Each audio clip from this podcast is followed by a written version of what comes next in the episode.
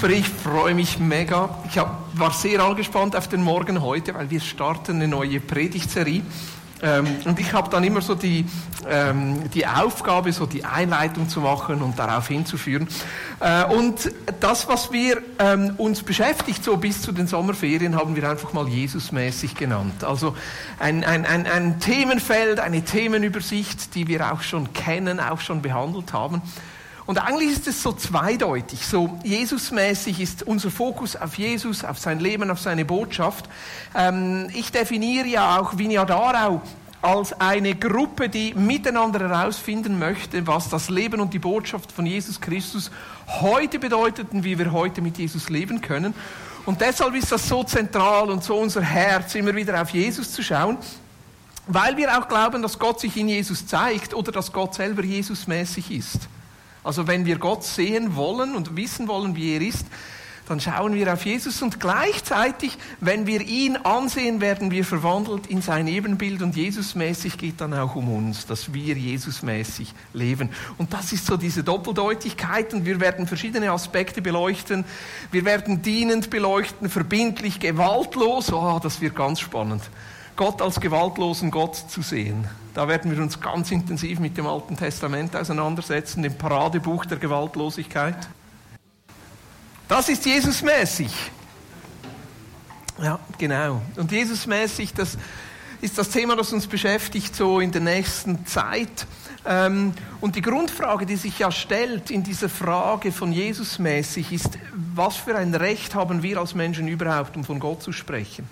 Gerade wenn wir uns als Christ bezeichnen, als Menschen, die gläubig sind, als Menschen, die an einen Gott glauben, stellt sich diese Frage ganz konkret. Also die Frage, ob es Gott gibt, stellt sich für uns ja nicht, wenn wir sagen, dass wir Christ sind. Aber die Frage ist, wie ist dieser Gott? Wie ist dieser Gott dann überhaupt? Und mit welchem Recht kann ich sagen, dass so Gott ist? Und die zweite Frage, die sich daraus ergibt, ist, in welchem Verhältnis stehe ich zu diesem Gott? Und das ist ja das, was das Leben und vor allem auch den Glauben in der heutigen Zeit so spannend macht. In einer Welt vor ein paar hundert Jahren, wo klar war, dass alle Christen sind, musste man sich diese Frage nicht stellen. Da war man nicht herausgefordert, da war man in seinem Glauben auch nicht hinterfragt. Aber heute in einer pluralistischen Welt, wo es so viele verschiedene Religionen und Götter und Götzen gibt und so viele Wahrheitsansprüche gibt, sind wir immer wieder neu mit dieser Frage konfrontiert. Ja, wie ist's denn Haupt über wie ist denn überhaupt unser Gott? Mit welchem Recht können wir sagen, kann ich sagen, so ist Gott? Und wie stehe ich da zu ihm? Also wie stehe ich als Mensch dann zu diesem Gott? Wir haben ja da einen Menschen, du als Mensch, ich als Mensch, der mit diesem Gott irgendwie in einem Verhältnis steht. Wir haben einen Menschen, der von seiner Schaffensart her ein begrenztes Wesen ist. Wir sind begrenzte Wesen, wir sind endlich, unser Leben hat einen Anfang, ein Ende. Wir sind unwissend, sage ich mal platt. Manchmal denken wir ja, wir wissen so viel. Aber wenn dann Wikipedia mal einen Tag streikt, wissen wir, wie viel wir wirklich wissen. Und oft wissen wir gar nicht, wie unwissend wir eigentlich sind. Wir sind endliche Wesen, wir sind begrenzt, wir sind unwissend, wir sind selektiv. Wir als Menschen sind total selektiv in unserer Fähigkeit, Dinge zu erfassen, Dinge zu sehen, Dinge zu verstehen, zu beurteilen. Wir alle deuten die Welt aus unserer Vergangenheit heraus und auf der Art und Weise, wie die Menschen um uns herum die Welt deuten. Wir alle tragen unseren Brillen. Ich werde die Welt nie sehen wie mein Freund, der in Nigeria aufgewachsen ist. Oder irgendeinen, den ich noch nicht kenne, der in Japan aufgewachsen ist. Ich werde die Welt nie in gleicher Art und Weise sehen. Und die Herausforderung für uns ist, dass wir dann nicht Gott in unserem Ebenbild schaffen. Und wir stehen immer wieder in der Herausforderung, dass wir Gott nicht so sehen, wie er ist, sondern eher Gott so sehen, wie wir sind. Das ist einfach die Art und Weise, weil wir begrenzte Menschen sind und wir sind eingeschränkt. Wir sind immer nur an einem Ort zu einer Zeit. Ist eigentlich völlig logisch und trotzdem müssten wir das mal festhalten.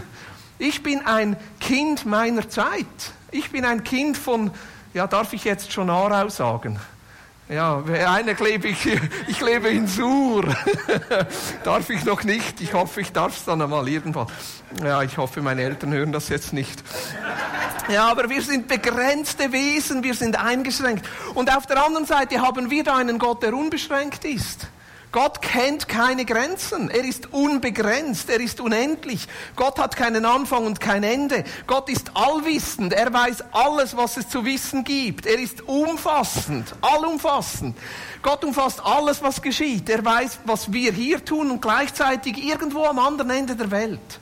Ja, vielleicht sind wir ja auch am Ende der Welt. Das ist immer eine Frage der Perspektive. Ja, aber Gott ist allumfassend und Gott kennt keine Grenzen. Er kann alles sein zu jeder Zeit und jedem Ort. Absolut faszinierend.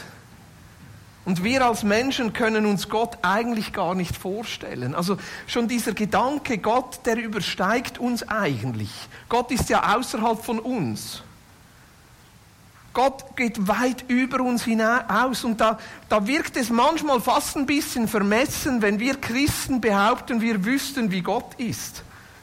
Jesaja 55 im Alten Testament heißt es in den Versen 8 und 9, denn meine Gedanken nicht, sind nicht eure Gedanken und eure Wege sind nicht meine Wege, spricht der Herr.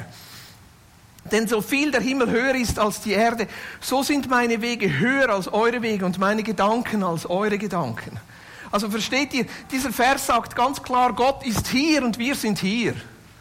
Ja, Gott ist irgendwo hier und wir sind irgendwo hier. Gott, wenn wir von Gott sprechen, dann sprechen wir von, von einem Wesen, das grundsätzlich anders ist. Vielleicht merkt ihr, ihr habt ein bisschen Karl Barth gelesen in der letzten Zeit. Karl Barth, der Rockstar-Theologe des letzten Jahrhunderts. So, wir feiern ja das Karl-Barth-Jahr irgendwie. Ich weiß auch nicht genau wieso und wie und wir feiern auch noch Reformationsjahr. Es gibt immer etwas zu feiern für uns Christen. Aber Karl Barth, der hat sich wirklich da völlig neu positioniert und das hat auch mit seiner Zeit zu tun.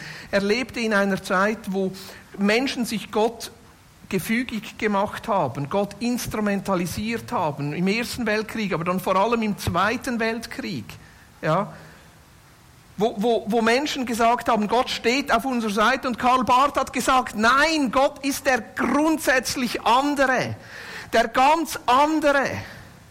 Und wir können nur davon Gott sprechen, wenn Gott sich selber uns offenbart. Wir sprechen von Gott, weil Gott selber von sich spricht. Ich möchte diesem Gedanken heute Morgen noch ein bisschen weiter nachsehen. Wenn wir von Gott sprechen, dann müssen wir zuerst von einem Gott sprechen, der uns ganz und gar fremd und ganz und gar anders ist. Ich weiß, das ist für uns ein, ein bisschen ein herausfordernder Gedanke weil unser Glaube gerade in Freikirchen ist so persönlich und es ist so wichtig, dass wir sagen, ja, Gott ist für uns ein Freund und ein Vater und Gott ist für uns nahe und wir können Gott erleben und es ist für uns so wichtig, weil es uns in unserer Unsicherheit, gerade in dieser Zeit, auch eine große Sicherheit gibt, wenn wir sagen können, so ist Gott. Und trotzdem, was sich heute als Spannung auch auf irgendwie öffnen möchte, ist, dass wir Gott auch wieder neu sehen als der ganz andere, als der, der uns eigentlich fremd ist, als der, der nicht wie ein Mensch ist, sondern eben ganz anders ist. Gott ist irgendwie, habt vielleicht schon gedacht, wieso steht hier eine Leiter? Die ist, ist nicht zufällig. Also wir haben nicht, aber Gott ist irgendwie einfach höher als wir. Versteht ihr? Gott ist irgendwie einfach mal grundsätzlich irgendwo anders. Ja, gut, ich komme dann wieder runter. Also, aber äh, Gott ist, seine Gedanken sind höher als unsere Gedanken. Seine Gedanken gehen über uns heraus. Er ist grenzenlos. Er ist nicht an unsere Zeit gebunden. Er ist, er ist ein Wesen, das weit mehr und vor allem auch von seiner Art her grundsätzlich anders ist. Und dieser Gott ist auch ein Gott, der verborgen ist, weil er grundsätzlich außerhalb unserer Dimension steht ist ein Gott, der außerhalb unserer Welt steht, der diese Welt überhaupt erst erschaffen hat. Seid ihr noch hier? Ich, ich, ich, betone das bewusst, weil ich glaube, dass es wirklich wichtig ist, dass wir diese Dimension ganz neu erfassen. Gott ist kein Mensch. Und wir können nur dort Gott erkennen und erleben, wo Gott selber hervortritt.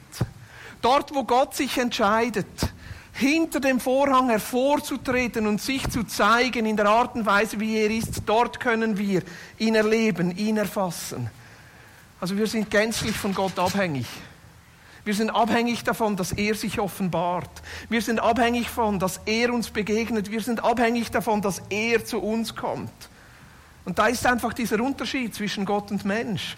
Da ist dieser Grab und da ist einfach Gott, der Gott ist und Mensch, der Mensch ist. Da ist Gott, der grenzenlos ist und der Mensch, der diesen Begrenzungen unterworfen ist. Und trotzdem, obwohl Gott der Fremde ist, obwohl Gott der ist, den wir nicht kennen und nicht erfassen, obwohl Gott der ganz andere ist, wünscht er sich, dass wir ihn kennen wünscht er sich, dass wir ihn erfassen. Wünscht er sich, dass wir zu seinem Gegenüber werden. Paulus drückt das aus in seiner Predigt in Athen auf dem Areopag, Apostelgeschichte 17. Und da spricht er von Gott im Vers 26 und er sagt, er hat aus einem jede Nation der Menschen gemacht dass sie auf dem ganzen Erdboden wohnen, wobei er festgesetzte Zeiten und Grenzen ihrer Wohnung bestimmt hat. Und wieso macht er das? Wieso schafft er Menschen? Wieso gibt er ihnen diese Erde? Damit sie Gott suchen. Ob sie ihn vielleicht tastend fühlen und finden möchten, obwohl er ja nicht fern ist von jedem von uns. So spannend. So faszinierend. Gott, der ganz andere, der trotzdem die Welt erschafft und Menschen erschafft und ihnen diese Welt gibt mit dem Ziel, dass sie ihn suchen. Und dann heißt es tastend fühlen. Nicht einfach nur philosophisch erkennen, sondern tastend fühlen. Nicht einfach nur irgendwie ein Gedanke von Gott haben, sondern ihn persönlich erleben und sogar erfassen können. Und das liegt im Kern des Wesen Gottes. Wir haben das ja gesehen im, im, im Johannesbrief, in der Serie, die wir gerade abgeschlossen haben. Ja, 1. Johannes 4 heißt es, Gott ist Liebe. Gottes Wesen ist Liebe. Und eine Art, wie sich diese Liebe von Gott ausdrückt, ist, dass sie nach uns sucht. Weil Liebe hat nie einen Selbstzweck. Bei der Liebe geht es nie um sich selber. Liebe erschöpft sich nie in sich selber. Ja, vielleicht bei Oedipus. In dieser Selbstliebe und so selbstverliebt, dass er am Ende stirbt. Aber das ist nicht der Sinn der Liebe. Liebe sucht immer ein Gegenüber. Liebe sucht immer eine Antwort. Liebe sucht immer einen Gegenstand, ein Objekt, einen Mensch, der die Liebe zurückgibt und die Liebe erwidert. Das ist das Wesen der Liebe und dieses Wesen der Liebe ist das Hauptwesen Gottes. Und er ist hinter uns her. Er tritt hinter dem Vorhang hervor. Er kommt von der Leiter herunter. Er sucht nach uns. Wieso? Weil er möchte, dass wir seine Liebe erleben. Weil er möchte, dass wir seine Liebe erwidern. Weil er möchte, dass wir erfahren können, wie er ist weil er möchte, dass wir unser Leben an seinem Leben ausrichten. Christus nachfolgen. Teil von ihm werden und schlussendlich ihn in dieser Welt repräsentieren. Also was macht jetzt dieser Gott? Dieser Gott, der grundsätzlich anders ist, dieser Gott, der uns grundsätzlich fremd ist. Was macht dieser Gott? Er wird Mensch, um uns zu begegnen. Er wird Mensch, um uns zu begegnen. Er tritt hervor. In Christus erhält Gott Hand und Fuß. In Christus sehen wir dann, wie Gott ist. In Christus offenbart sich Gott. Wir können nur von Gott sprechen, weil Gott selber von sich spricht. Und wie spricht Gott von sich? In dem Mensch, Jesus Christus. Der Titel dieser Predigt heißt Jesus, der Mensch, der Mann und der Jude. Zum Mann und zum Juden komme ich dann noch, aber ganz zuerst, Gott wird Mensch, damit wir etwas haben, woran wir uns halten können. Gott wird Mensch, damit unser Glaube eben nicht Philosophie ist, sondern Hand und Fuß hat. Gott steigt herunter, er tritt hinter dem Vorhang hervor, er wird für uns sogar verfügbar. Und jetzt kann ich mit Recht von Gott sprechen. Jetzt kann ich mit Recht sagen, ich weiß, wie Gott ist. Weil Gott selber von sich gesprochen hat. weil Gott selber sich gezeigt hat, weil Gott selber uns ein Bild, ein Beispiel gegeben hat, wie er ist. Gott ist wie Jesus. Er ist Jesusmäßig. Hebräer 1. Ich liebe diese Verse, dieser Anfang vom Hebräerbrief. Hier heißt es viele Male. Und auf verschiedenste Weise sprach Gott in der Vergangenheit durch die Propheten zu unseren Vorfahren. Jetzt aber, am Ende der Zeit, hat er durch seinen eigenen Sohn zu uns gesprochen. Gott hat durch seinen Sohn zu uns gesprochen. Gott hat selber über sich gesprochen und wie in seinem Sohn. Der Sohn ist der von Gott bestimmte Erbe aller Dinge. Durch ihn hat Gott die ganze Welt erschaffen. Er ist das vollkommene Abbild von Gottes Herrlichkeit. Der unverfälschte Ausdruck seines Wesens. Was für eine Aussage. Der vollkommene Ausdruck, unverfälscht. Da ist nicht irgendwie ein Pinselstrich falsch, da ist nicht irgendwie eine falsche Farbe, da ist nicht irgendwie eine Blaupause in die Hose gegangen, da ist kein Strich falsch. In Christus ist das vollkommene Abbild von Gottes Herrlichkeit, der unverfälschte Ausdruck seines Wesens. Jesus ist nicht einfach eine Kopie, eine Kopie von Gott, er selber ist der Ausdruck seines Wesens. Durch die Kraft seines Wortes trägt er das ganze Universum. Und nachdem er das Opfer gebracht hat, das von den Sünden reinigt, hat er den Ehrenplatz im Himmel eingenommen. Den Platz an der rechten Seite Gottes, der höchsten Majestät. Da ist so viel drin von diesem Evangelium, dass Gott Mensch wird in Christus, um uns abzuholen in unserer Zerbrochenheit, um uns zu suchen, um uns nachzugehen, um uns zu erlösen von der Sünde, um uns zu reinigen, um uns einzuladen. Und um was geht es am Ende? Christus als König anzunehmen und ihm nachzufolgen. Und selber Jesusmäßig zu leben. Also Jesus, dieser Mensch Jesus, er ist das Bild des unsichtbaren Gottes. Der gänzlich andere, der gänzlich fremde Gott, er offenbart sich und kommt nahe. Er wird fassbar, erlebbar, konkret in Jesus. Weil Jesus ist, kann ich von Gott reden. Weil Gott selber in Jesus zu uns gesprochen hat, kann ich das übernehmen. In Christus wird Gott das, was wir sind, damit wir das werden, was er ist. Gott zeigt sich in Christus. Und indem er Mensch wird, macht Gott sich verfügbar. Gott steht uns in Christus zur Verfügung. Ist er nicht mehr hinter dem Vorhang, er ist nicht mehr auf der Leiter, er kommt zu uns und macht sich für uns verfügbar. In Christus wird unser Glaube konkret, in Christus haben wir diesen Anker, der uns wieder Sicherheit gibt aber noch mehr. Gott wird in Christus das, was wir sind, damit wir werden, was er ist. Und wenn wir ihn anschauen, werden wir verwandelt in sein Ebenbild. Und Jesus fordert uns auf, da auch konkret zu werden. Weißt du, wenn Gott Hand und Fuß kriegt, dann ist es eben nicht nur Philosophie, sondern eine ständige Herausforderung. Wo Jesus uns immer wieder neu fragt, hey, was machst du jetzt damit? Was machst du jetzt mit dieser Botschaft? Was machst du jetzt mit dem Leben, das ich dir anvertraue? Und wie wird dein Leben konkret für andere, um das wieder weiterzugeben?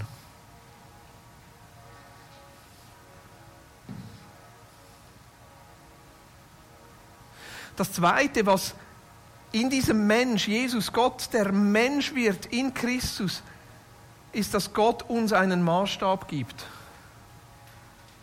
Was denkst du, wie, wie, wie breit sind diese Tische?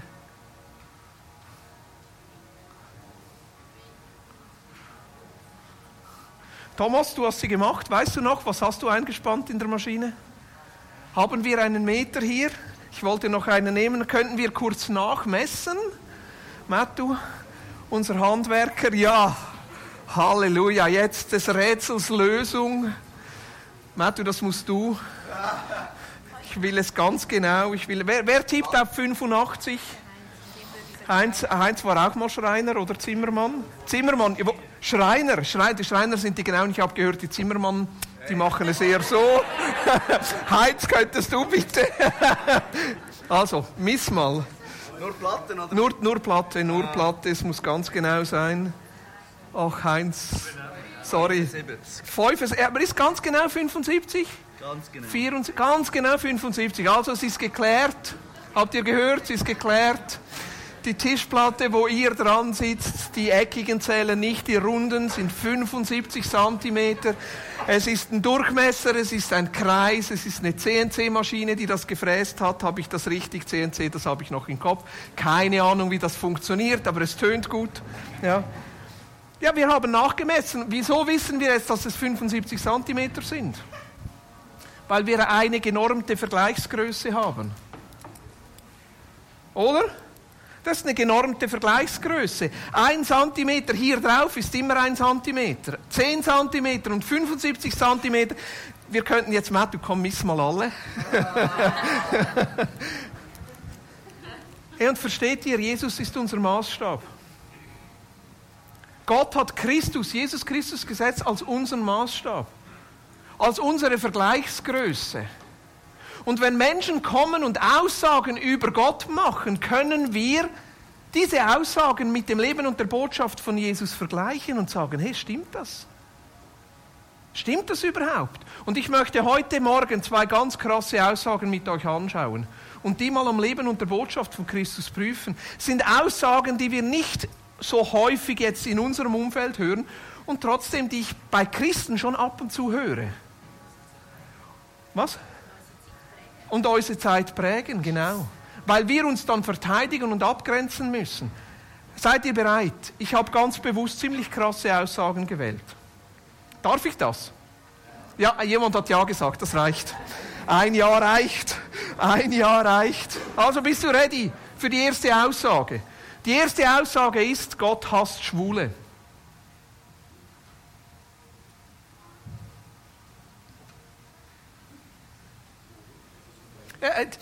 Ist nicht meine Meinung. Ich hoffe auch nicht deine. Sie, diese Aussage entspricht nicht meinem Bild von Gott. Aber wie gehe ich jetzt damit um? Ich meine, Gott hasst Schwule. Die Bibel sagt ja bereits, dass Homosexualität für Gott ein Gräuel ist. Also dann muss es doch auch so sein, dass Gott Schwule hasst. Und ich habe schon ein paar Mal Fotos gesehen mit Menschen mit Schildern, wo drauf steht, Gott hasst Schwule. Ich habe es sogar im Internet gefunden. Wenn es im Internet steht, muss es stimmen. Ja, aber ist das wirklich so? Ich meine, leider, leider gibt es von Jesus direkt keine klare Aussage zum Thema Homosexualität. Es gibt keinen Bibelvers in Matthäus, Markus, Lukas oder Johannes, den wir zitieren können, der direkt auf Jesus zurückgeht, wo er zu diesem Thema Stellung nimmt. Es gibt keine Geschichte, wie Jesus einem Schwulen begegnet. Keine einzige. Oder wir wissen es nicht, weil nicht deklariert ist bei Levi und bei Matthäus und bei Petrus, wie ihre sexuelle Orientierung ist. Das haben sie leider nicht angeschrieben. Also wissen wir da nicht ganz konkret, wie Jesus jetzt mit einem schwulen Menschen umgegangen wäre. Aber jetzt auch noch als Randbemerkung. Die Art und Weise, wie wir heute Homosexualität verstehen, ist vielleicht auch ganz anders als die Art und Weise, wie Menschen zu dieser Zeit Homosexualität verstanden haben. Aber für ihn, für Jesus scheint es kein Thema gewesen zu sein. Scheint es ihm nicht so wichtig gewesen zu sein. Heute ist es ein Thema, mit dem sich die Kirche abmüht. Auch im Moment ja gerade ein politisches Thema. Wir haben ja diese Antirassismus-Strafnorm, also unter Strafe. Wenn ich jetzt zum Beispiel eine rassistische Aussage hier machen würde, könnte man mich anklagen. Ich finde das auch richtig. Rassismus hat in der Schweiz keinen Platz. Diskriminierung von Menschen auf Grundlage ihrer Herkunft hat in der Schweiz keinen Platz. Jetzt hat der Nationalrat gesagt, wir wollen diese Antirassismus-Strafnorm ausweiten auf sexuelle Diskriminierung. Also wenn das Gesetz kommt und ich stehe hier in der Predigt und sage, Gott hasst Schwule, ist das ein Tatbestand der sexuellen Diskriminierung und ich kann vor Gericht angeklagt werden. Ob ich dann verurteilt werde oder nicht, das würden dann die Gerichte feststellen. Und im Moment läuft das Referendum gegen diesen Gesetzesartikel und wir werden in den nächsten Monaten, vielleicht auch erst nächstes Jahr, dann darüber abstimmen und das wird eine Riesendebatte geben, wo wir als Christen wieder hingestellt werden als Schwulenhasser und Homophobe. Macht euch schon mal bereit, das wird so sein, weil es sehr schnell persönlich wird. Und die Frage ist berechtigt, wo hört Meinungsfreiheit auf und wo nicht? Wo darf man innerhalb einer Kirche auch gewisse Aussagen machen und wo nicht? Aber trotzdem diese Aussage, Gott hasst Schwule. Passt das zu Jesus? Kannst du dir vorstellen, wie Jesus mal Petrus auf die Seite nimmt und weißt du, ihm so im Vertrauen sagt, hey, hast du gesehen, der eine da, ist ein bisschen komischer, weißt du, eigentlich ich hasse Schwule. Ja, ihr lacht jetzt.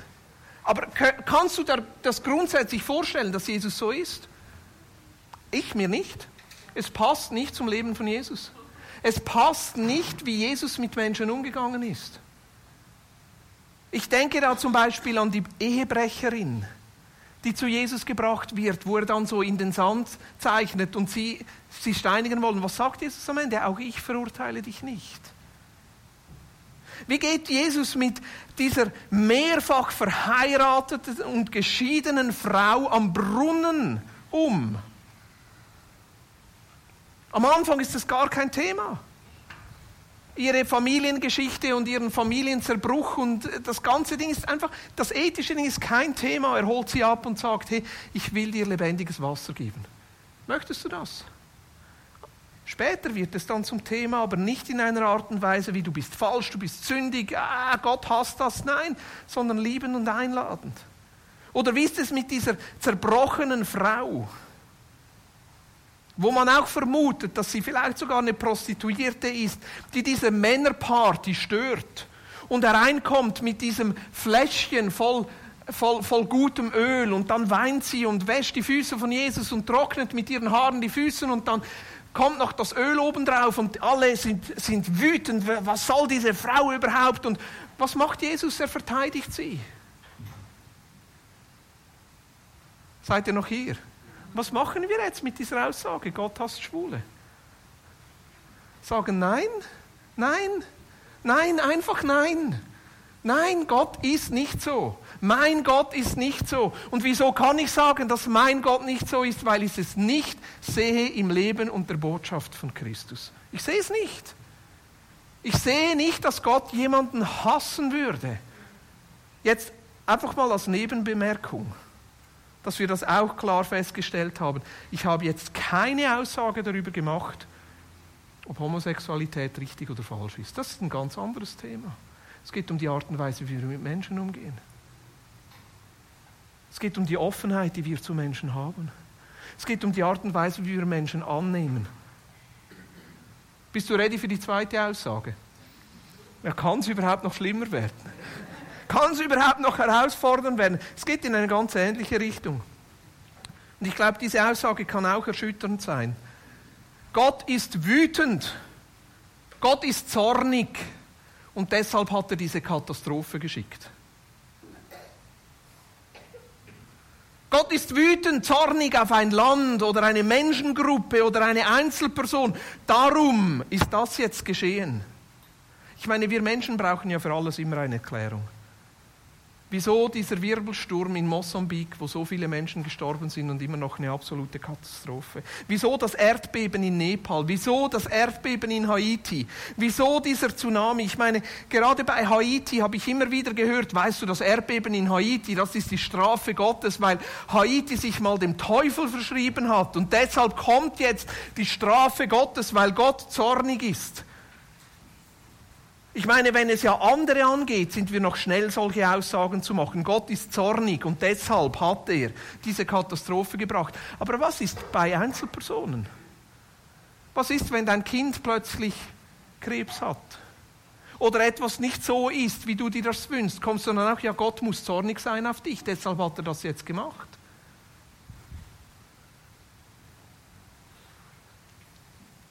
Oder damals da dieser Wirbelsturm in New Orleans, dem haben sie, glaube ich, auch einen Namen gegeben, diesem Wirbelsturm. Weißt du? Katrina! Ach, wieso haben die Frauen Namen? ah, das wechselt jedes Jahr, genau. Was? Lothar, genau, bei uns war es Lothar, Lothar. Keine Geschlechterfrage hier, Entschuldigung. ja, aber ich habe wirklich Ich habe Christen gehört, die gesagt haben, weißt du, New Orleans ist die Strafe Gottes, weil New Orleans ein Sündenpfuhl ist, weil das eine schreckliche Stadt ist, weil dort so viel Okkultismus betrieben wird und deshalb hat dieser Wirbelsturm in New Orleans zugeschlagen. Gott ist wütend und deshalb schickt er diese Katastrophe. Ich meine, obwohl das vielleicht niemand von uns sagt, ab und zu ist das doch in unserem Denken drin. Ja, ich, auf, auf, der einen Seite ist es dieser Wunsch von uns nach Erklärung, nach Sicherheit. Äh, unser Wunsch von uns, dass irgendwie, auch schon nur der Gedanke, aber Gott, wieso hast du es dann nicht verhindert? Das verstehe ich. Ist aber heute nicht die Frage. Das müssten wir in einer anderen Predigt klären. Wahrscheinlich sogar Predigtserie. Aber lass mich fragen, sehen wir das im Leben von Jesus? Sehen wir im Leben und der Botschaft von Jesus dieser Mechanismus? Gott ist wütend und deshalb. Jesus ist wütend und deshalb schlägt er zurück. Ich meine, Jesus war ein Mensch. Wütend zu werden, zornig zu werden, ich glaube, das gehört auch ein bisschen zur menschlichen Natur. Die Frage ist dann nachher, wie wir damit umgehen. Ist jetzt auch eine ganz gefährliche Frage. War Jesus mal wütend? Ja, er war sicher frustriert, oder? Ja. Tempelreinigung, ja, das, da, da, kommen wir dann drauf bei gewaltlos. Diese Frage müssen wir noch verschieben. Ja.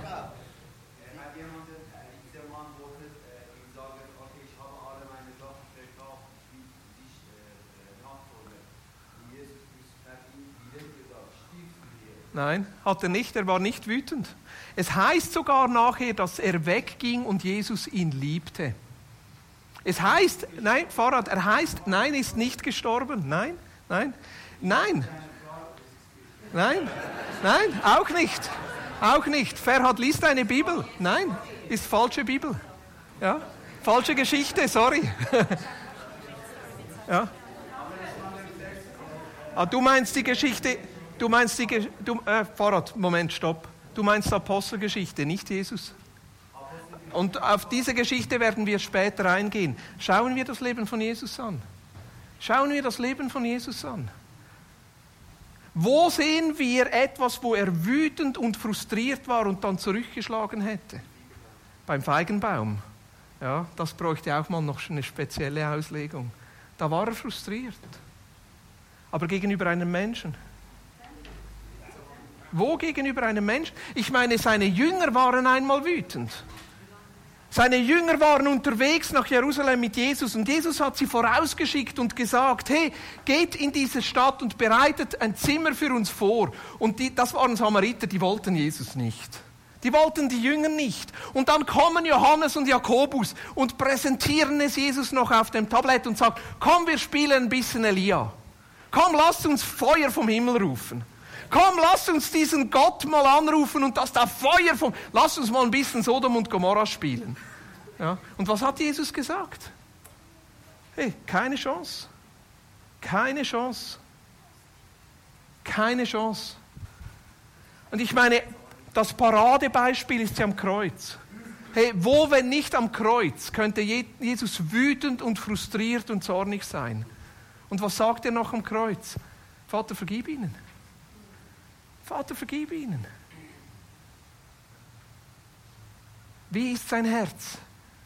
Nicht zornig und Jesus schlägt zurück. Nicht wütend und Jesus schlägt zurück. Das ist nicht Teil von Gottes Wesen. Im Gegenteil. Er sucht.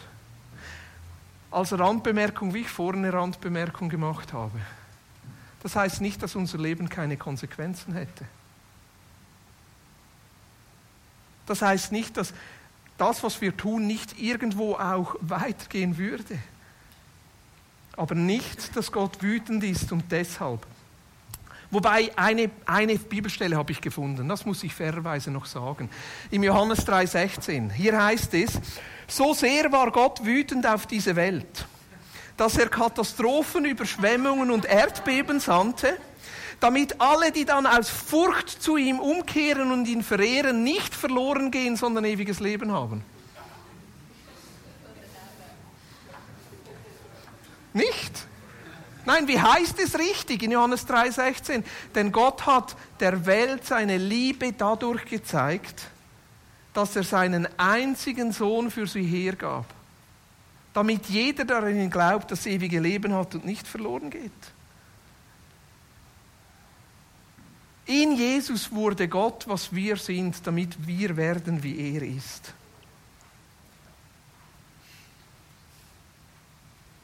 Liebend, annehmend, segnend.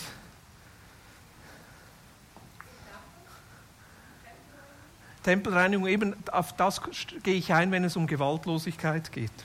Ja, das klammere ich jetzt mal gänzlich aus.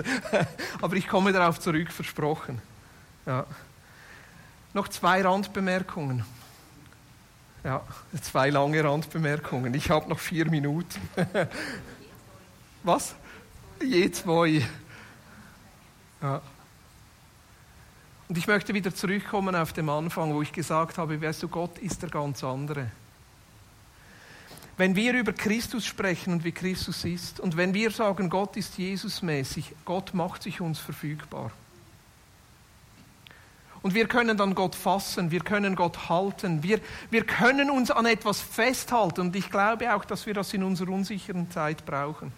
Dass wir Aussagen über Gott machen können, weil Gott selber über sich gesprochen hat in Christus.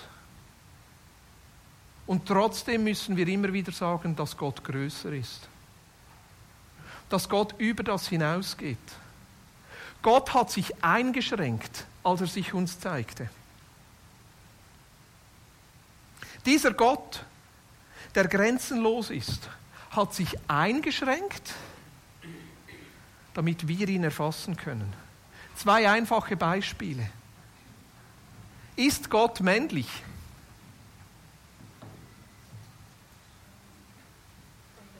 Unter anderem. Ist Gott weiblich?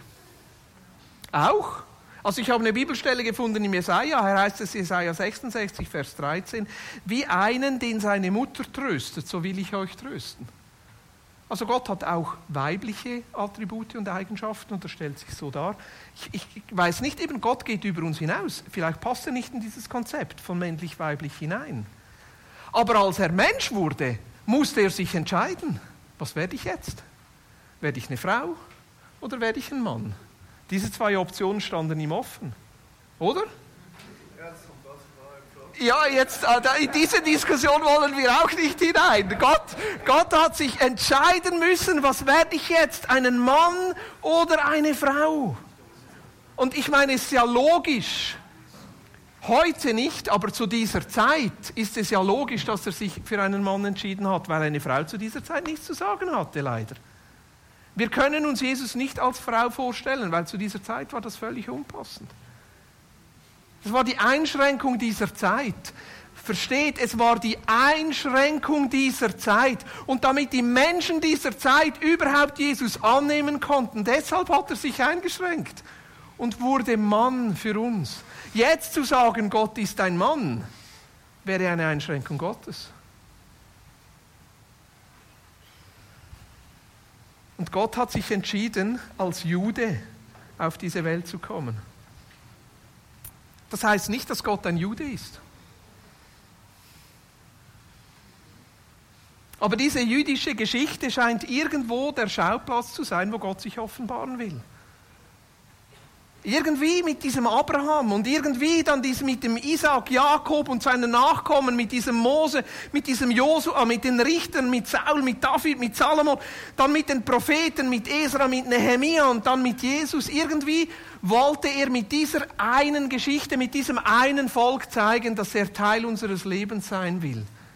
Ja, Gott musste sich entscheiden, welches Volk wähle ich aus und dann wurde er Jude. Hat sich eingeschränkt. Das heißt aber nicht, dass Gott Jude ist. Das heißt aber auch, dass Jesus neu Mensch werden möchte als Schweizer oder als Deutscher oder als Eritreer oder was gibt es noch? Als Amerikaner, als Österreicher, als Französin, als Italienerin, als Iraner, als Afghane, als Syrer als Marokkaner. Mit diesem Gedanken möchte ich schließen. Gott wurde in Jesus, was wir sind, damit wir werden können, was er ist. Sieh mal, Gott ging ein großes Risiko ein, als er sich auf uns eingelassen hat, weil er hat sich eingeschränkt. Dieses, dieses Wesen, dieser Gott, dieser denkbar andere, der so faszinierend und wunderbar ist, hat sich eingeschränkt, damit wir ihn erfassen können, damit wir ihn halten können, damit wir Sicherheit haben in unserem Leben, dass wir überhaupt sagen können, so ist Gott, dass wir uns an etwas ausrichten können, dass wir herausgefordert sind, selber ein Leben zu leben, das Jesusmäßig ist und ihm nachfolgt. Und auf der anderen Seite, und das ist meine Einladung für euch auch heute Morgen, glaube ich, dass Jesus uns neu auch ins Staunen bringen will. Seht mal, er ist von der Leiter heruntergekommen, damit wir ihn haben können. Und unsere Aufgabe ist es, ihn auch mal wieder auf die Leiter zu stellen und ihn anzubeten. Ihn neu auch als der zu erkennen, der über unsere Grenzen hinausgeht und unsere Grenzen sprengt. Oder wie es heißt in Apostelgeschichte 17, Vers 27, dass sie Gott suchen, ob sie ihn vielleicht hastend fühlen und finden möchten, obwohl er ja nicht fern ist von jedem von uns.